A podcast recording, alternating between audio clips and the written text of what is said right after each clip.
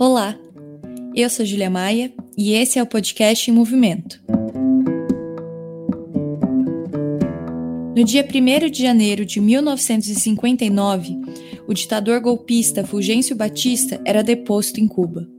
Sua queda fez parte de um processo de lutas e profundas transformações no país que levou o nome de Revolução Cubana. Liderada por guerrilheiros como Fidel Castro e Che Guevara, a Revolução Cubana foi um marco histórico mundial e segue sendo pauta de muitos debates. Afinal, Cuba é democrática? É socialista? E o socialismo, o que, que é?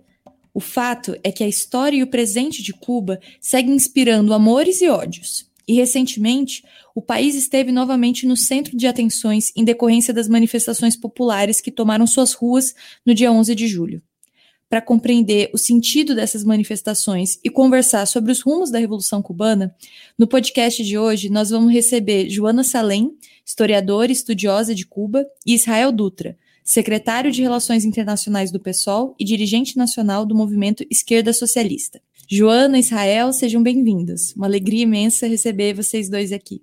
Obrigada, Júlia. Obrigado, Júlia. É um prazer em reencontrar a Joana. Eu queria saber qual que é a análise que vocês fazem dessas manifestações. Ou seja, quem é que foi para as ruas e quais eram as reivindicações que aquelas manifestações de rua levantaram? Bom, vou começar é, descrevendo um pouco os acontecimentos, embora já tenham circulado mais informações sobre o que aconteceu no dia 11 de julho, né? Mas acho importante retomar alguns fatos. Primeiro, eu acho muito relevante o fato de que os dois lugares que registraram primeiros protestos populares foram a cidade de San Antônio de los Banhos, que fica a 35 quilômetros de Havana, e uma outra cidade chamada Palmos, Palma Soriano, que fica próximo de Santiago de Cuba, do outro lado da ilha, no Oriente. E essas duas cidades tinham em comum o fato de que estavam há uma semana sem eletricidade. Então, existe uma crise energética em Cuba e uh, algum, essa crise afeta alguns lugares mais do que outros, e é, não é por acaso que esses protestos começaram nesses pontos. É, depois, o Miguel Dias Canel foi a San Antônio de los Banhos e conversou com os manifestantes, e ao, ao que tudo indica, Lá, os eventos foram pacíficos e reuniram aproximadamente 500 pessoas. E o presidente cubano dialogou com os manifestantes. Mas, é, concomitantemente a isso, é, se expressaram novos protestos, principalmente é, engajados pela internet, em cerca de 20 outros pontos, cidades de Cuba, sendo o mais expressivo deles Havana, que foi onde houve cerca de 5 mil manifestantes, e é, nesse ponto, aí aconteceram outros desdobramentos. Né? Primeiro, entre esses manifestantes havia tanto é, pessoas insatisfeitas com o governo por diversos motivos, como também agentes contra-revolucionários que trabalham para organizações cubano-americanas e que têm vínculos com as agitações é, contra-revolucionárias de Miami. Né? E algumas consignas como a baixa ditadura e pátria e vida, que foi uma consigna muito é, difundida por um rapper, né, por um, um rap, na verdade, é, que viralizou no YouTube, que atualmente já tem mais de 6 milhões, quase 7 milhões de views, que é um clipe muito bem financiado e com um programa bastante anticastrista, né? E aí se misturam um pouco as coisas e um, alguns eventos se desdobraram em violência, em uh, saques a tendas MLC, que a gente pode falar sobre isso depois, e, é, e também alguns ataques mais específicos a carros de polícia e tudo mais, né? É, o, o governo evocou os, os revolucionários para defender a revolução, se criou uma situação em alguns lugares de marchas é, das pessoas apoiando o governo maiores do que as marchas criticando o governo, e isso se consolidou no fim de semana seguinte, quando o governo criou já uma, uma grande manifestação mais oficial, convocando a população e os organismos né, do Partido Comunista e da população, do Poder Popular, para manifestar o seu apoio à revolução. Então, esses acontecimentos, eles são complexos. Eu acho que é sempre arriscado fazer interpretações muito unilaterais ou unilineares, né? Porque se bem é, existiam os contra-revolucionários fazendo agitação contra o governo num sentido imperialista e capitalista, também havia os cubanos que estavam ali por diferentes outros motivos, né? E acho que eu queria começar só com esse ponto sobre a dificuldade que nós temos aqui de longe de identificar ou de dimensionar esses diferentes tipos de manifestantes em termos matemáticos ou estatísticos, né? Não acho que seja possível a gente saber é, a quantidade de cada um desses grupos diferentes, mas eu acho que é importante reconhecer essa existência, inclusive o próprio presidente cubano reconheceu, assim como muitas outras lideranças reconheceram, que ali não havia apenas é, bandos contra-revolucionários, né? havia também é, outros processos sociais se manifestando. Eu creio, camaradas, que há uma multiplicidade de fatores e acho que há dois elementos importantes, além das manifestações do 11 de julho, que tiveram como epicentro San Antônio de los Banhos e a região cercana de Santiago de Cuba. Creio que Joana acerta quando fala que os motivos prementes iniciais dizem respeito às condições de vida, no caso a eletricidade, que já havia sido suspensa nessas duas cidades há alguns dias, quase uma semana. É, eu acredito que essas manifestações tiveram um caráter muito contraditório, por mais que elas é, tenham sido disputadas e tentam ser usurpadas por grupos pró-Yankees, e isso é uma grande hipocrisia, porque as condições objetivas da ilha, as condições objetivas de Cuba são, antes que nada, a responsabilidade do enorme bloqueio que a ilha sofre historicamente. Contudo, elas não se resumem a essa usurpação. Existiu um grito indignado, autêntico, real, que de alguma forma expressa um mal-estar na sociedade e um esgotamento político do regime cubano. Então, eu acho que uma resposta que o governo teve em relação à prisão de manifestantes e colocar na cadeia artistas, eh, ativistas, mesmo de esquerda, foi desencadeada uma ampla campanha de solidariedade ao camarada Frank Garcia Hernandes, que é um importante ativista, historiador, membro do Partido Comunista Cubano e outros quatro ou cinco ativistas ligados a ele. Portanto, de alguma forma, eu acho que os, os protestos abriram um grande debate na sociedade cubana e no conjunto do continente, da esquerda, do progressismo latino-americano, sobre quais são os rumos de Cuba. De alguma forma, isso, é, queiramos nós ou não, o 11 de julho marcou maiores protestos desde o período eh, extraordinário de 1994, quando houveram protestos também muito espontâneos, desesperados, novamente foram tentados ser utilizados pelos Estados Unidos, porque realmente existe uma oposição direitista é, armada em Miami, muito bem posicionada, com muitos recursos, que atua dia sim, dia também, para desestabilizar o regime. Isso é um elemento da realidade. Mas eu acho, assim como o grande escritor cubano Leonardo Padura, que re reduzir a um grupo de contra-revolucionários, a um grupo de paderneiros pagos pelos Estados Unidos, é algo muito grave. Essa, acho que concordo com a Joana e até radicaliza um pouco esse argumento. Acho que a presença de grupos contra-revolucionários não é o elemento determinante dos protestos. Acho que o elemento determinante é um elemento espontâneo. Estou falando do caráter inicial de esgotamento desse modelo energético, político do Estado cubano. Lembrando que esse esgotamento diz respeito, sobretudo, ao bloqueio, portanto, é um argumento muito fácil de combater esses grupos é, gussanos, né, como os cubanos falam, de Miami, é, esses grupos contra-revolucionários, com essa medida. Então, eu acredito que os protestos eles cumpriram um papel importante que trouxeram o debate para a tela, ou seja, Cuba está em questão. E eu acho que nós não temos que ter medo de debater Cuba, não temos de ter medo de debater o bloqueio, não temos de ter medo de debater a necessidade de ampliar as liberdades democráticas. Então, a gente pode dizer que existem tanto pautas econômicas quanto políticas que surgiram, que foram reivindicadas nessas manifestações, Mas eu queria me deter um pouco do ponto de vista econômico, que vocês comentassem mais sobre qual que é a realidade que Cuba tem enfrentado nessa sua história recente e como que isso tem tido impactos diretos no dia a dia, no cotidiano da vida do povo cubano.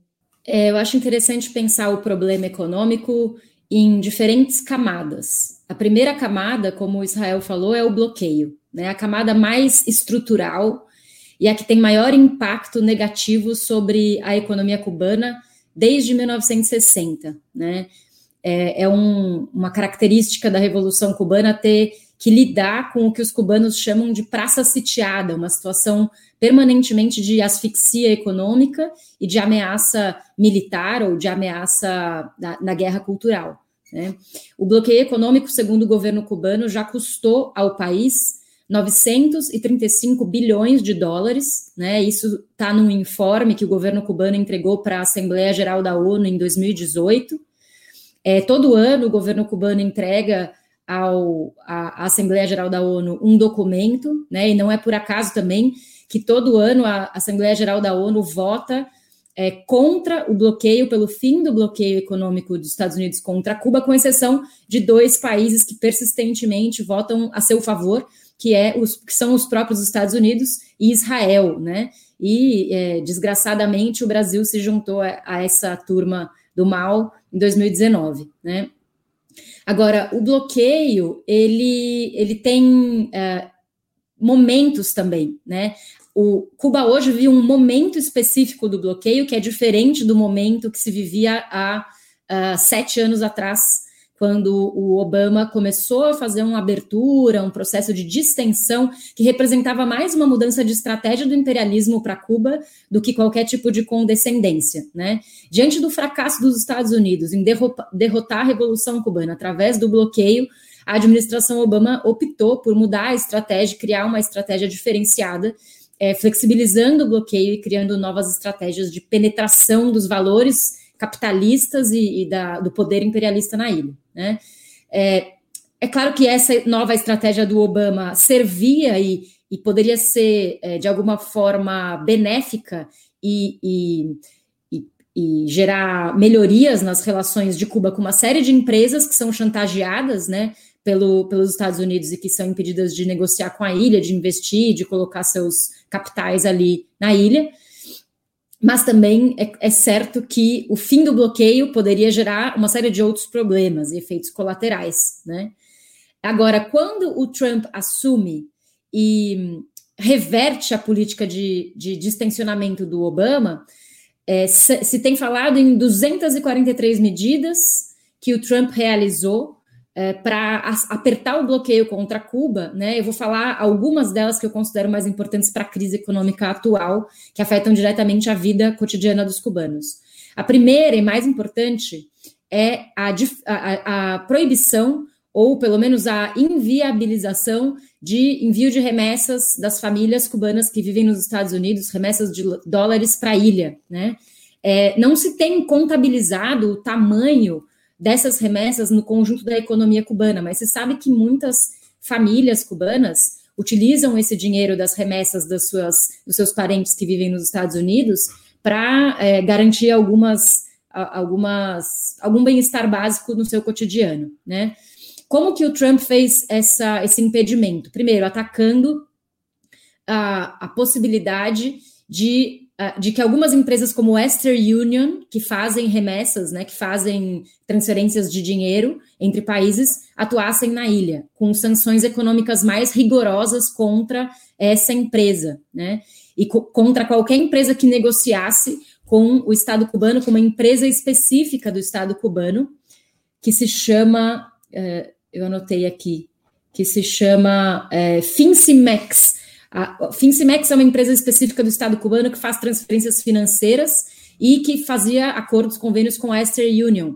Então, mais de 400 agências da Western Union tiveram que ser fechadas em Cuba, e isso dificultou, para não dizer que inviabilizou completamente as remessas. Outro ponto, né, desse memorando de segurança nacional dos Estados Unidos que foi feito pelo Trump contra Cuba, está é, tá relacionado com a, a volta de Cuba à lista de países terroristas, e isso tem uma série de implicações também nas sanções econômicas e geopolíticas, a proibição de voos diretos dos Estados Unidos e também de cruzeiros que é, parem tanto nos Estados Unidos quanto na Baía de Cuba, né? Então, esses cruzeiros passam a, a parar exclusivamente na Flórida e, e, nos Estados Unidos.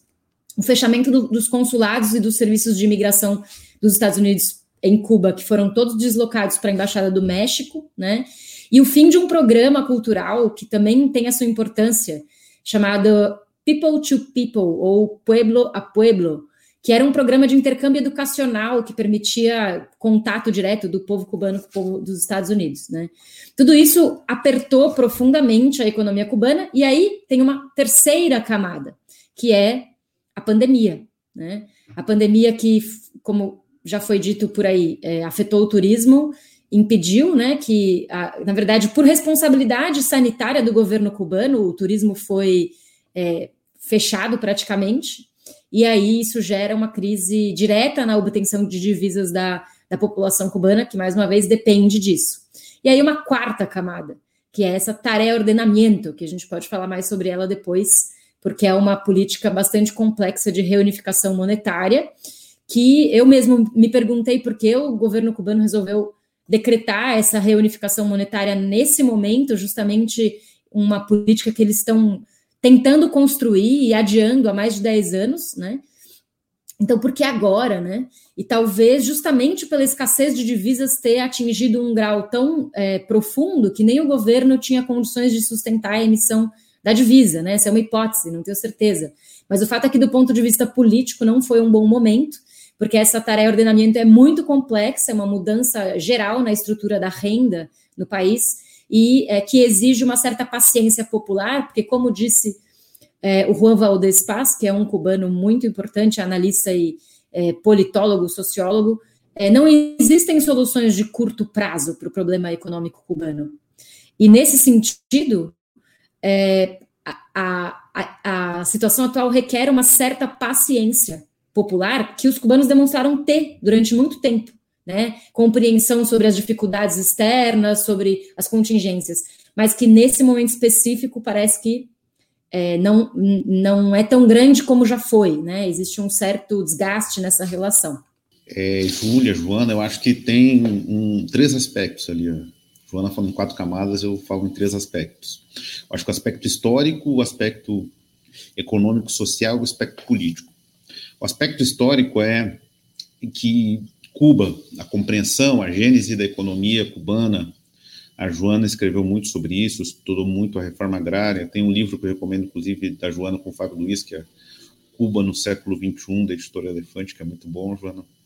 Então, é, mas eu, eu queria definir para a gente poder fazer um debate mais de fôlego com a vanguarda. No aspecto histórico, Cuba foi o país que viveu a principal revolução. Se nós temos, digamos, na visão moderna, que as duas grandes revoluções mundiais foram a Revolução Francesa e a Revolução Russa, um pouco esse aspecto é, crivado por vários historiadores, a nossa grande revolução do nosso continente foi a Revolução Cubana.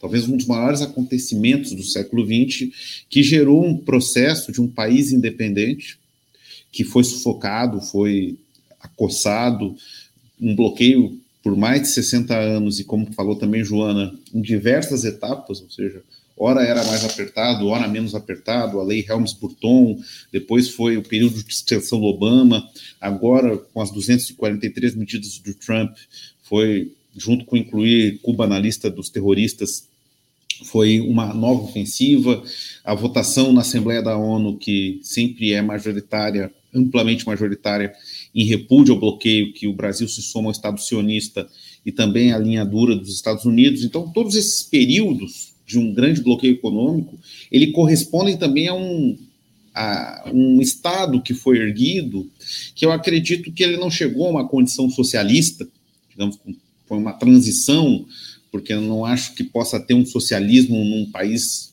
de forma isolada, mas que teve uma espécie de um capitalismo com traços socialistas, com traços burocráticos, mas que teve uma condição e uma conquista enorme, que foi a igualdade social.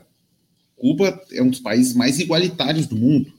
é, a saúde cubana, o modelo de desenvolvimento da educação, do esporte, do lazer, do entretenimento e da cultura cubana foram, digamos, exemplares para o mundo. O problema é que esse modelo, ao não ter uma expansão, e acho que isso é uma crítica que se faz a algumas posturas do regime cubano, que ora foi teve uma política correta de expandir a revolução, de fazer novos Vietnãs como queria o Che, ora travou o processo de revolução, como na Tchecoslováquia, quando Fidel Castro se posicionou a favor da ocupação soviética em 68, ou mesmo quando na Nicarágua, no final dos anos 70, começo dos 80, a linha que a direção de Cuba teve era uma linha de que Nicarágua não poderia ser outra Cuba, nós não, cada processo era um país, teve uma linha mais negociadora ali, não tanto uma linha de apoio decidido às direções de então em El Salvador, na Nicarágua. Tudo isso leva a um modelo muito complexo econômico, agora até chegar ao último modelo das tarefas ordenamento, que é a conversão da moeda cubana com uma série de complicações para a população, que demonstra que é necessário repensar também esse modelo. Acho que a gente não tem uma, uma visão pronta a respeito disso. O segundo aspecto, que é o político, é que as pessoas mais interligadas, conectadas, nós estamos aqui em vários pontos, o podcast é gravado no Paraná, em São Paulo, em outros lugares, trazem mais anseios, mais demandas. A sociedade civil cubana se complexificou. Nós temos uma nata de artistas cubanos que é muito rebelde, pulsa. A rebeldia é uma característica correta da sociedade cubana, de um alto grau de instrução, de um alto grau de educação, e, portanto, politicamente é óbvio que o problema maior para mim não é tanto os limites do capitalismo ou da restauração burocrática, do modelo de Cuba. Eu acho que isso é inevitável e esses limites são impostos pelo bloqueio. Eu acho que o principal problema, Júlia e Joana, é não debater politicamente, não construir mecanismos de mediação, inclusive para que essa paciência que falou a Joana pudesse ser compartilhada, ou seja, mecanismos democráticos dentro da sociedade cubana para poder explicar que essas medidas, como a tarefa de ordenamento, ou antes, antes ainda ao final do, da gestão Raul Castro, é, a demissão de milhares de funcionários públicos, que foi também um episódio um pouco controverso. Portanto, eu acredito que o problema político é essencial da mediação entre o histórico e o econômico. E o econômico é que a, a luta contra o bloqueio ela tem que ser o eixo ordenador de qualquer um que queira pensar o modelo cubano, porque não há como desenvolver um país assim. A mesma coisa que a Palestina em Gaza é, não é um país socialista, mas ele está constantemente acossado e não por acaso o Estado de Israel ele atua nas duas pontas. Não por acaso ele é um bombeiro, ele é um soldado, ele é fiel aos Estados Unidos quando ele faz esse bloqueio. Portanto, a primeira medida para qualquer camada ou para qualquer desenvolvimento real do projeto cubano, ela passa por romper esse bloqueio. Então, eu acredito que o político se relaciona com o histórico e com o econômico, porque o regime cubano vai ter que buscar uma saída que vai ter que se abrir para a maioria da população. Acho que tanto nas mobilizações do dia 11, mas também acho que nas mobilizações que o Dias Canel chama,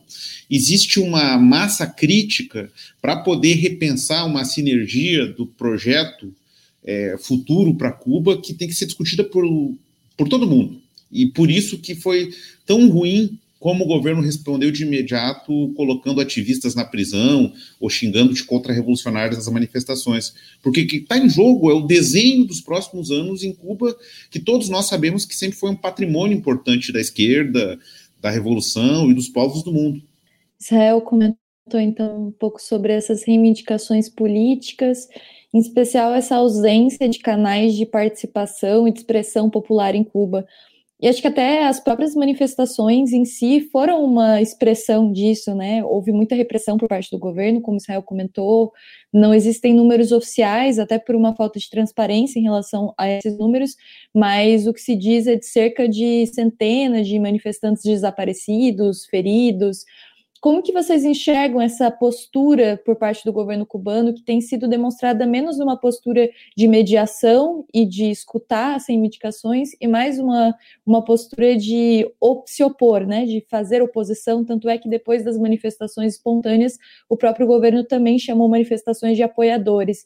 Então, queria saber como que vocês veem a forma como o governo tem respondido a esses processos de luta que surgiram. Bom, primeiro eu acho importante a gente pensar o seguinte: a, o Partido Comunista Cubano tem hegemonia sobre a sociedade cubana, de fato, né? E hegemonia é composto por consenso e coerção. É, então, eu li alguns relatos de é, pessoas que sofreram repressão, inclusive relatos de pessoas que sofreram é, algum, algum tipo de tortura dentro de, é, do cárcere, é, embora tenham sido soltos logo depois e que agora se encontram em, naquela situação de não poder, em processo, né, não poderem falar muito sobre isso e tudo mais. Mas eu também acho importante que a gente é, faça algum, alguns matizes, né, porque nós estamos muito acostumados a usar o termo repressão e compreender a repressão é, tal como ela se configura nos países capitalistas, que é uma repressão do Estado como representante de uma classe social, né?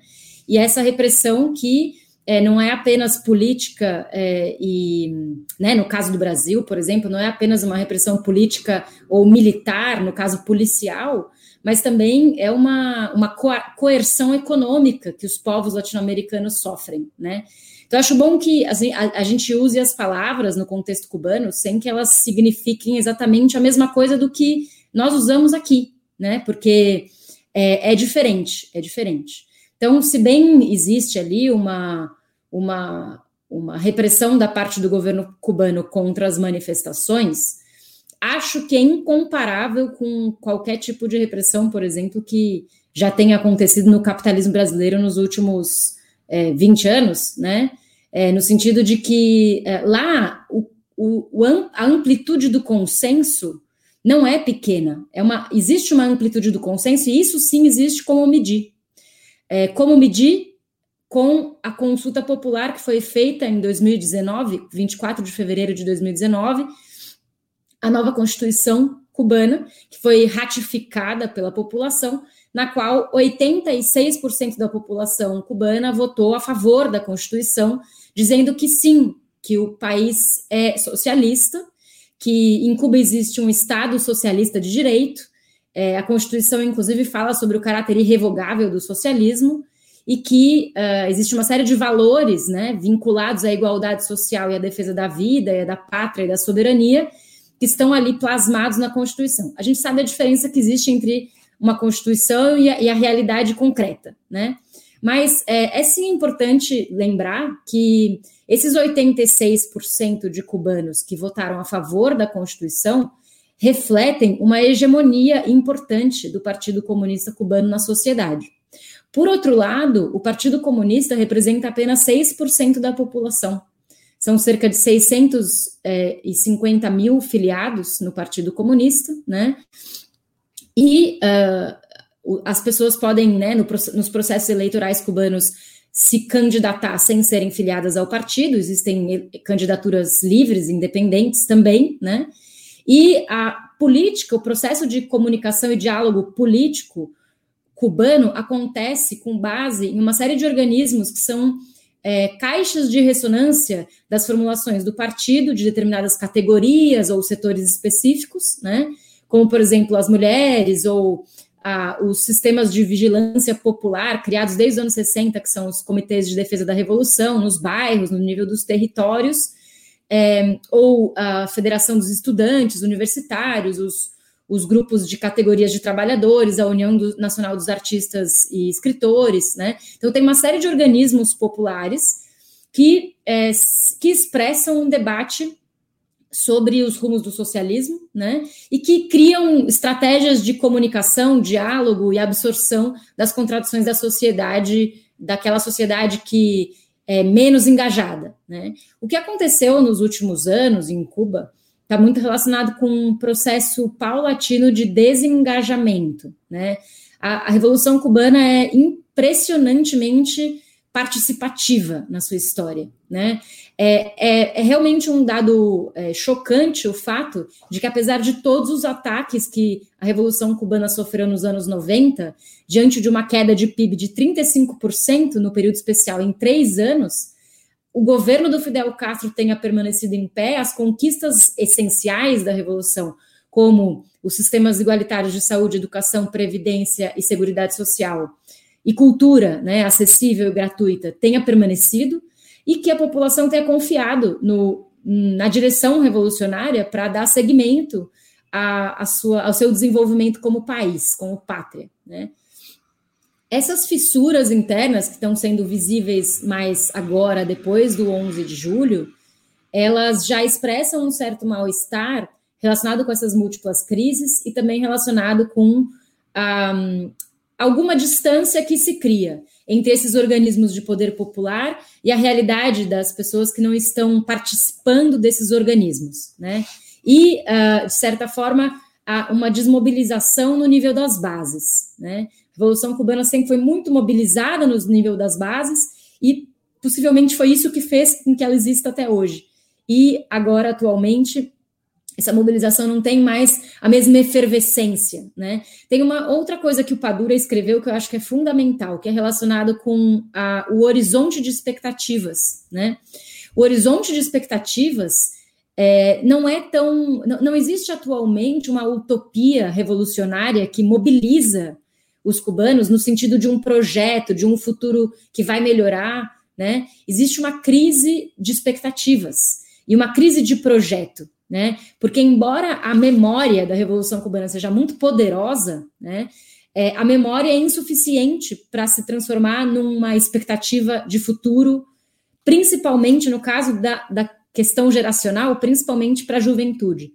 E é importante lembrar que a juventude, é, é, claro que existe a juventude do partido, a juventude engajada, a juventude que está nas bases da hegemonia do Partido Comunista, do Estado cubano, é, mas também existe uma juventude relativamente desencantada ou relativamente distanciada das consignas da Revolução Cubana, da, oficiais, é, e, e, essa juventude tem uma experiência histórica, social, muito baseada na crise, né?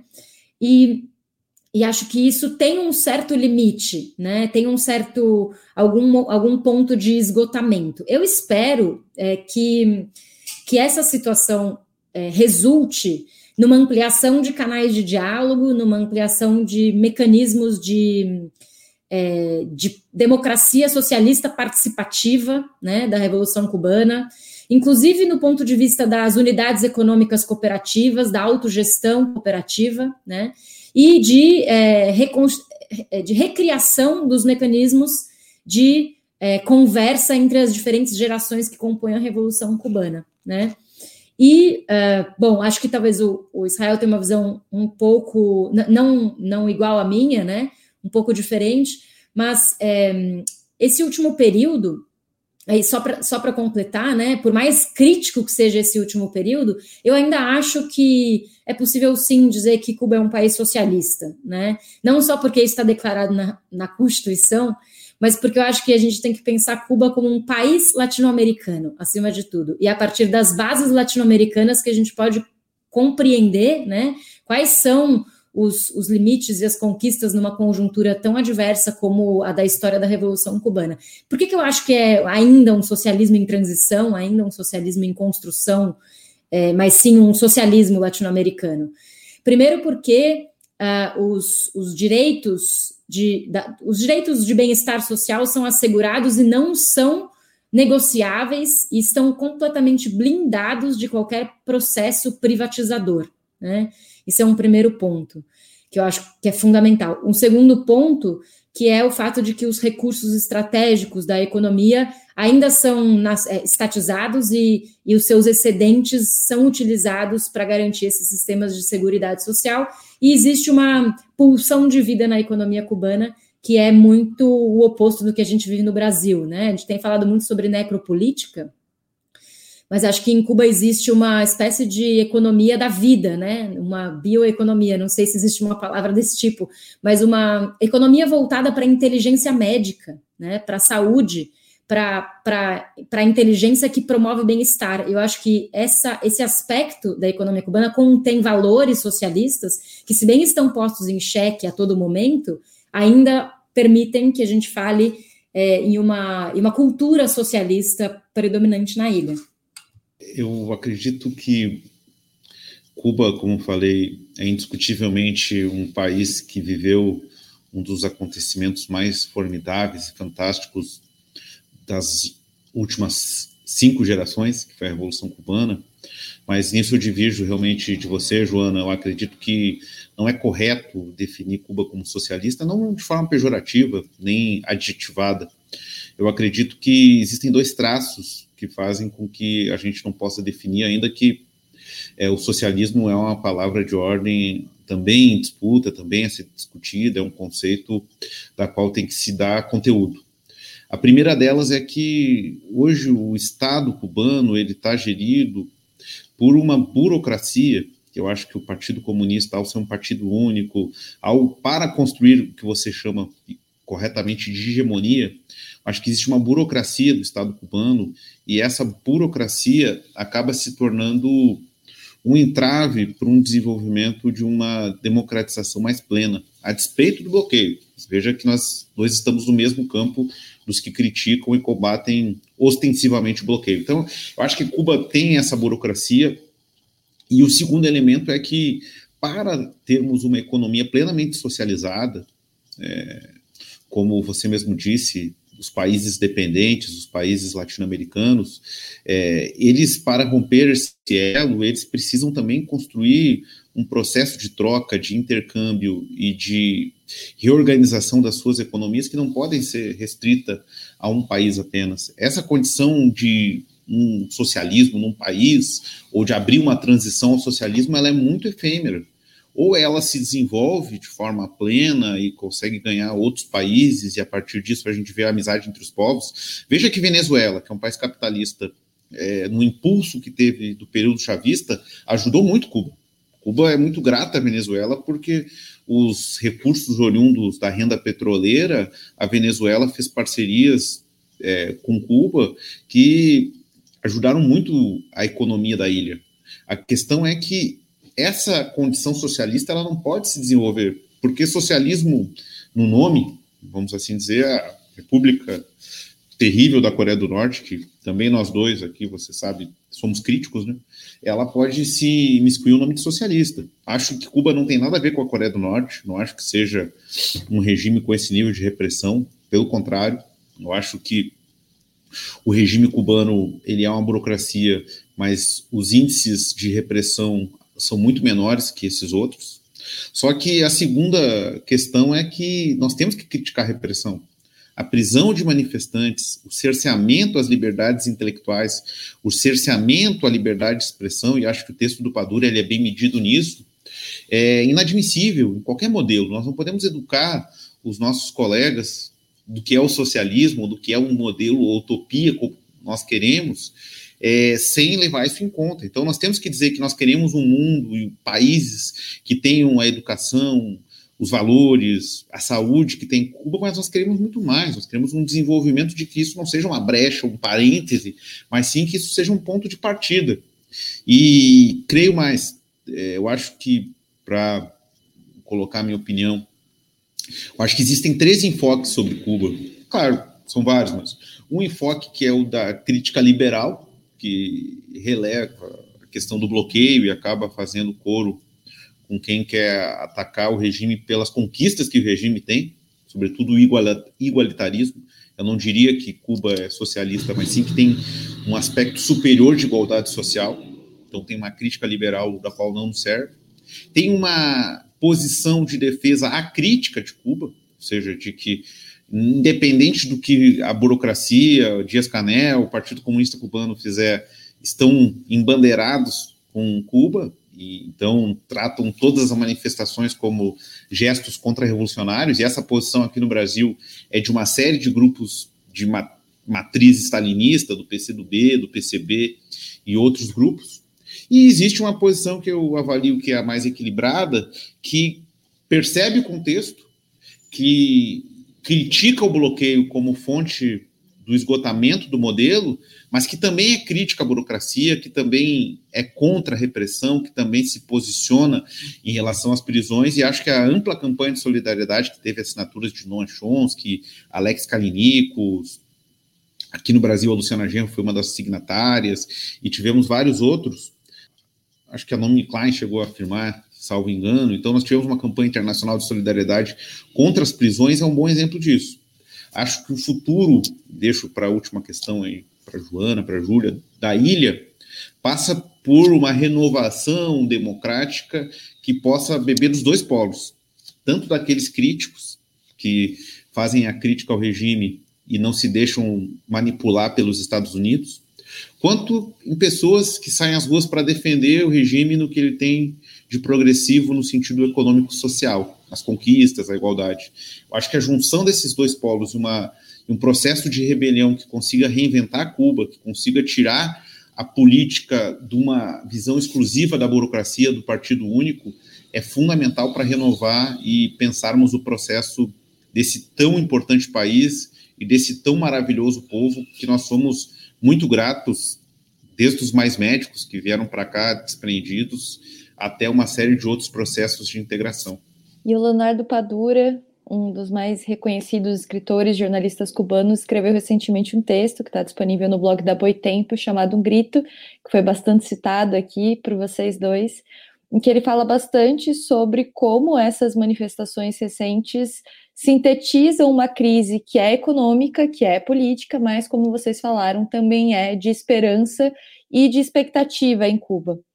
E cada vez mais a impressão que dá é de que o modelo de socialismo burocrático adotado em Cuba encontra seus limites, se esgota.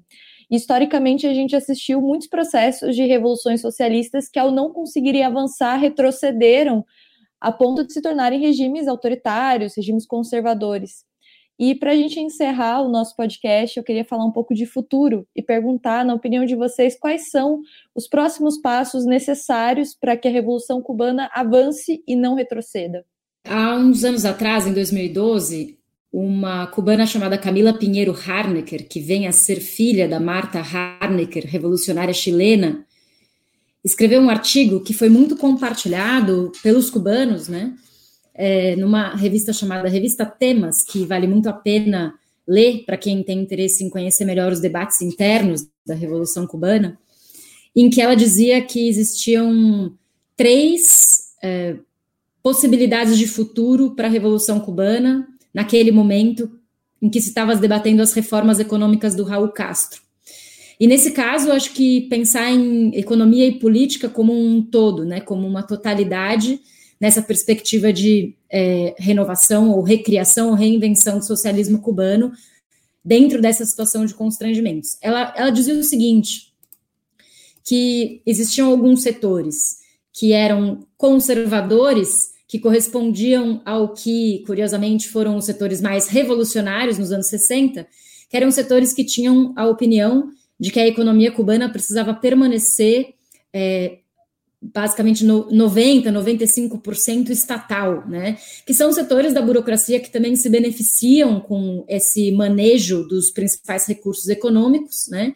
E que, portanto, exerciam um certo papel conservador, muito embora, como eu disse, nos anos 60, o processo de estatização e expropriação avançado era uma obra dos setores mais revolucionários da Revolução Cubana, né?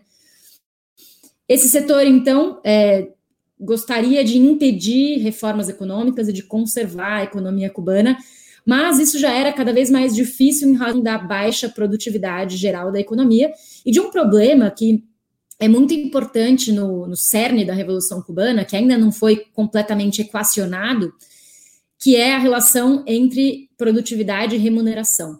Né? Existe um amplo debate sobre como organizar a remuneração do trabalho em revoluções socialistas, na Revolução Cubana não foi diferente. É, o livro do Luiz Bernardo Pericas, Che Guevara, o debate econômico em Cuba, trata de, é, da correlação entre estímulos morais e estímulos materiais, é, muito no período dos anos 60, né, baseado naquela compreensão do Che Guevara de que é, a, o impulso econômico ao trabalhador no processo revolucionário não deveria ser igual no socialismo e no, no capitalismo, né? Então, não, não por benefícios individuais, econômicos, materiais, que o trabalhador deveria se estimular ao, trabalho, também por eles, mas principalmente também por compreender que o trabalho era uma, um organizador coletivo de um bem-estar social coletivo, e o, traba o trabalhador então se é, empenhava mais na produção por um convencimento solidário, né?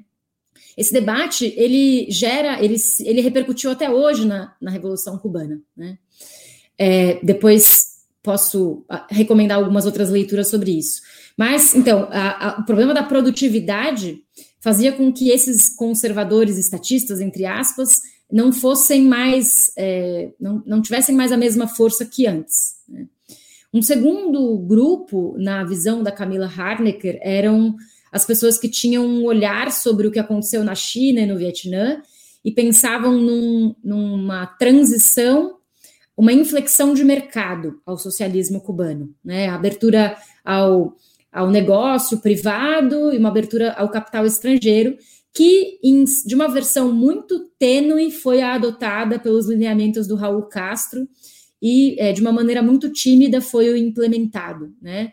Então, os negócios por conta própria cubano, multi, cubanos multiplicaram por 10 é, de 2010 para 2020, né, alcançando 500 mil ou 600 mil é, pequenas empresas ou negócios por conta própria, que foram sendo regulamentados aos poucos. E é, esse setor mais é, mercadológico do debate não ficou totalmente satisfeito, no sentido de que o governo foi muito mais cuidadoso com o setor privado do que esse setor eventualmente gostaria. Né? E por último, um, um terceiro, uma terceira corrente de pensamento, que era a corrente que a Camila Harnecker chamou de socialismo autogestionário, né? Que era a ideia de que sim, a desestatização era uma necessidade, mas que era muito importante criar é, formas cooperativas nessa desestatização, é, formas socializadas de poder e produção, baseadas em assembleias de trabalhadores associados, né? E que existisse mais autonomia no processo produtivo, porque essa autonomia seria em si mesmo um estímulo, né, não apenas o excedente, mas também a autonomia de decisão, a autonomia de gestão, e que, além disso, isso faria frente contra a subjetividade individualista da propriedade privada, dos negócios por conta própria. Né? É, esse debate ele não se solucionou na sociedade cubana, e ele também é, não creio que ele seja feito de uma maneira tão Atualmente eu tenho a impressão que a, a, as linhas cooperativistas perderam na prática, né? É, considerando que somente 600 a 700 novas cooperativas foram criadas desde os lineamentos para cá, é bastante claro que o governo acabou priorizando as novas propriedades privadas em, em relação às cooperativas. Então, quando você pergunta sobre o, futuro, né, eu acho que ainda existe algo desse, desse debate para se pensar o futuro, né? E também do debate que eu coloquei anteriormente, que é quais são os estímulos ao trabalhador cubano que permitam que uma economia com a tecnologia é, bastante dependente, né, um regime de dependência tecnológica como a América Latina inteira tem, né, é, e mais somado às contingências do bloqueio, é, faça com que essa economia possa ser alavancada de novo pela força do trabalho humano vivo, né? Porque qual que é o dilema da revolução latino-americana? É que os baixos níveis de tecnologia exigem muito do trabalho humano vivo e do estímulo ao trabalho humano vivo para conseguir alavancar processos de aumento de produtividade, que, por sua vez, precisam ser alavancados para garantir o bem-estar social da revolução e os pactos políticos que os dirigentes revolucionários fizeram com a população. Então, existe desde o início da revolução uma tensão entre emancipação do trabalho e aumento da produtividade. Essa tensão ainda está posta. E ela é cada vez mais profunda num contexto de escassez, em que é, não há estímulo ao trabalhador se ele sabe que mesmo que ele trabalhe mais, o salário dele não vai aumentar ou não vai né, é, melhorar é, diretamente relacionado a isso, e também possivelmente os bens de consumo que ele acessa ou a qualidade de vida material que ele obtém não vai se diferenciar muito, né?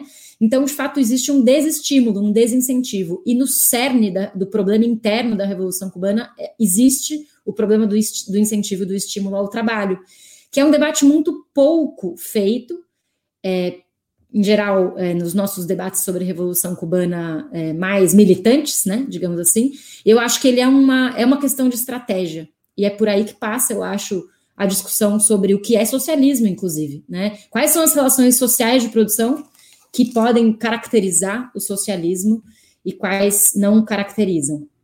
Então, é, eu tenho a seguinte impressão, para falar mais 30 segundos, que o governo cubano vai contornar essa situação, é, espero, abrindo canais de diálogo, de comunicação com a juventude. Isso é uma necessidade que eu acho que o próprio governo já percebeu e que é, é visível, né, lendo alguns textos de membros até do Partido Comunista indicando essa necessidade de abrir novos canais de diálogo para que esse tipo de situação não, não seja uma surpresa para os dirigentes, né? É, e, ao mesmo tempo, é necessário uma medida de emergência econômica, que eu não sei qual será, nem com quais recursos ela vai acontecer, mas é, é muito importante que essa medida aconteça para que as pessoas sintam lá que há uma, uma, um desejo e uma política de é, recuperação da situação econômica, apesar das contingências, né? E aí, bom, é, precisamos esperar para ver como fica essa questão da dupla, da dupla moeda, né? Que ainda não foi resolvida, né? Ainda não foi resolvida, ainda existe a MLC, a moeda livremente convertível, que é é, uma divisa circulando na economia cubana. A economia cubana, a vida das pessoas depende dessa economia da divisa, e eu acho que essa operação de unificação monetária ainda vai dar muito o que falar sobre Cuba. Ainda precisamos observar como o governo vai lidar com essa situação. É isso, obrigada. Aproveito para dizer obrigada pelo convite novamente.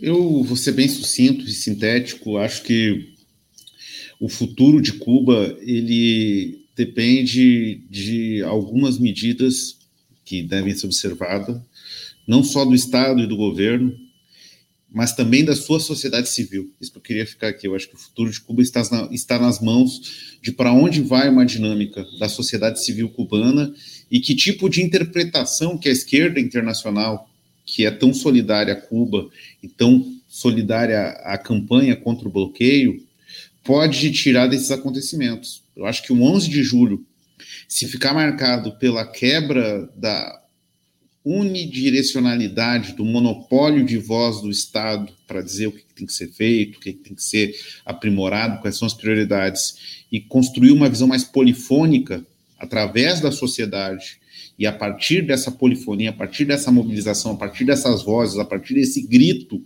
que falou o Leonardo Padura, se possam construir mecanismos de participação, de canais de diálogo, é necessário e possível construir um projeto que dê fôlego para o processo de Cuba.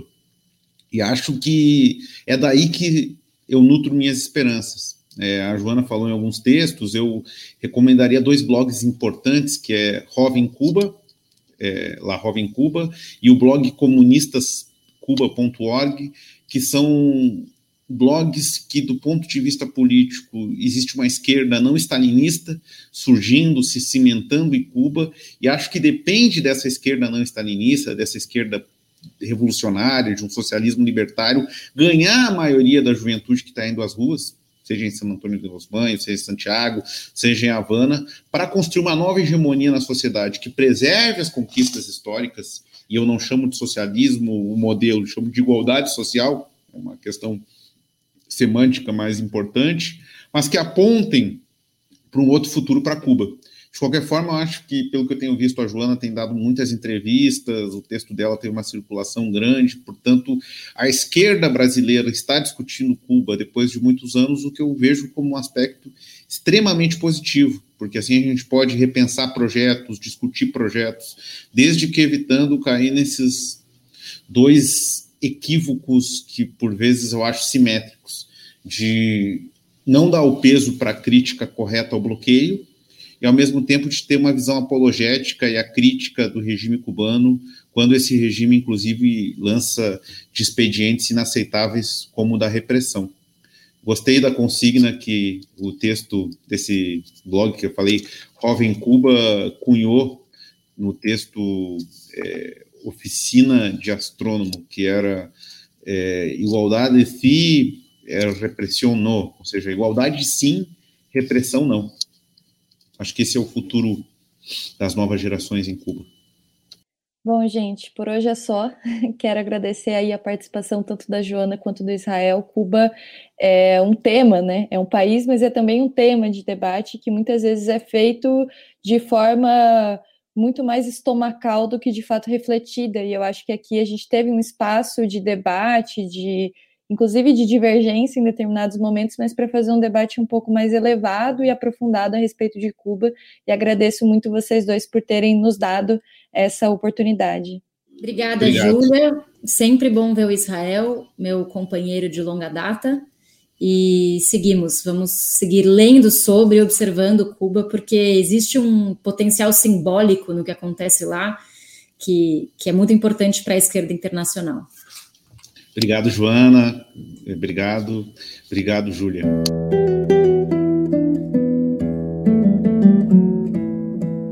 Sábado, 24 de julho, é Dia Nacional de Luta pelo Fora Bolsonaro. Se informe a respeito do ato na sua cidade e participe.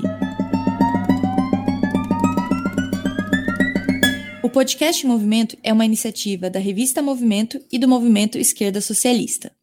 Nos acompanhe também pelo site movimentorevista.com.br. A trilha sonora é de Alex Maia e a edição de áudio da Zap Multimídia.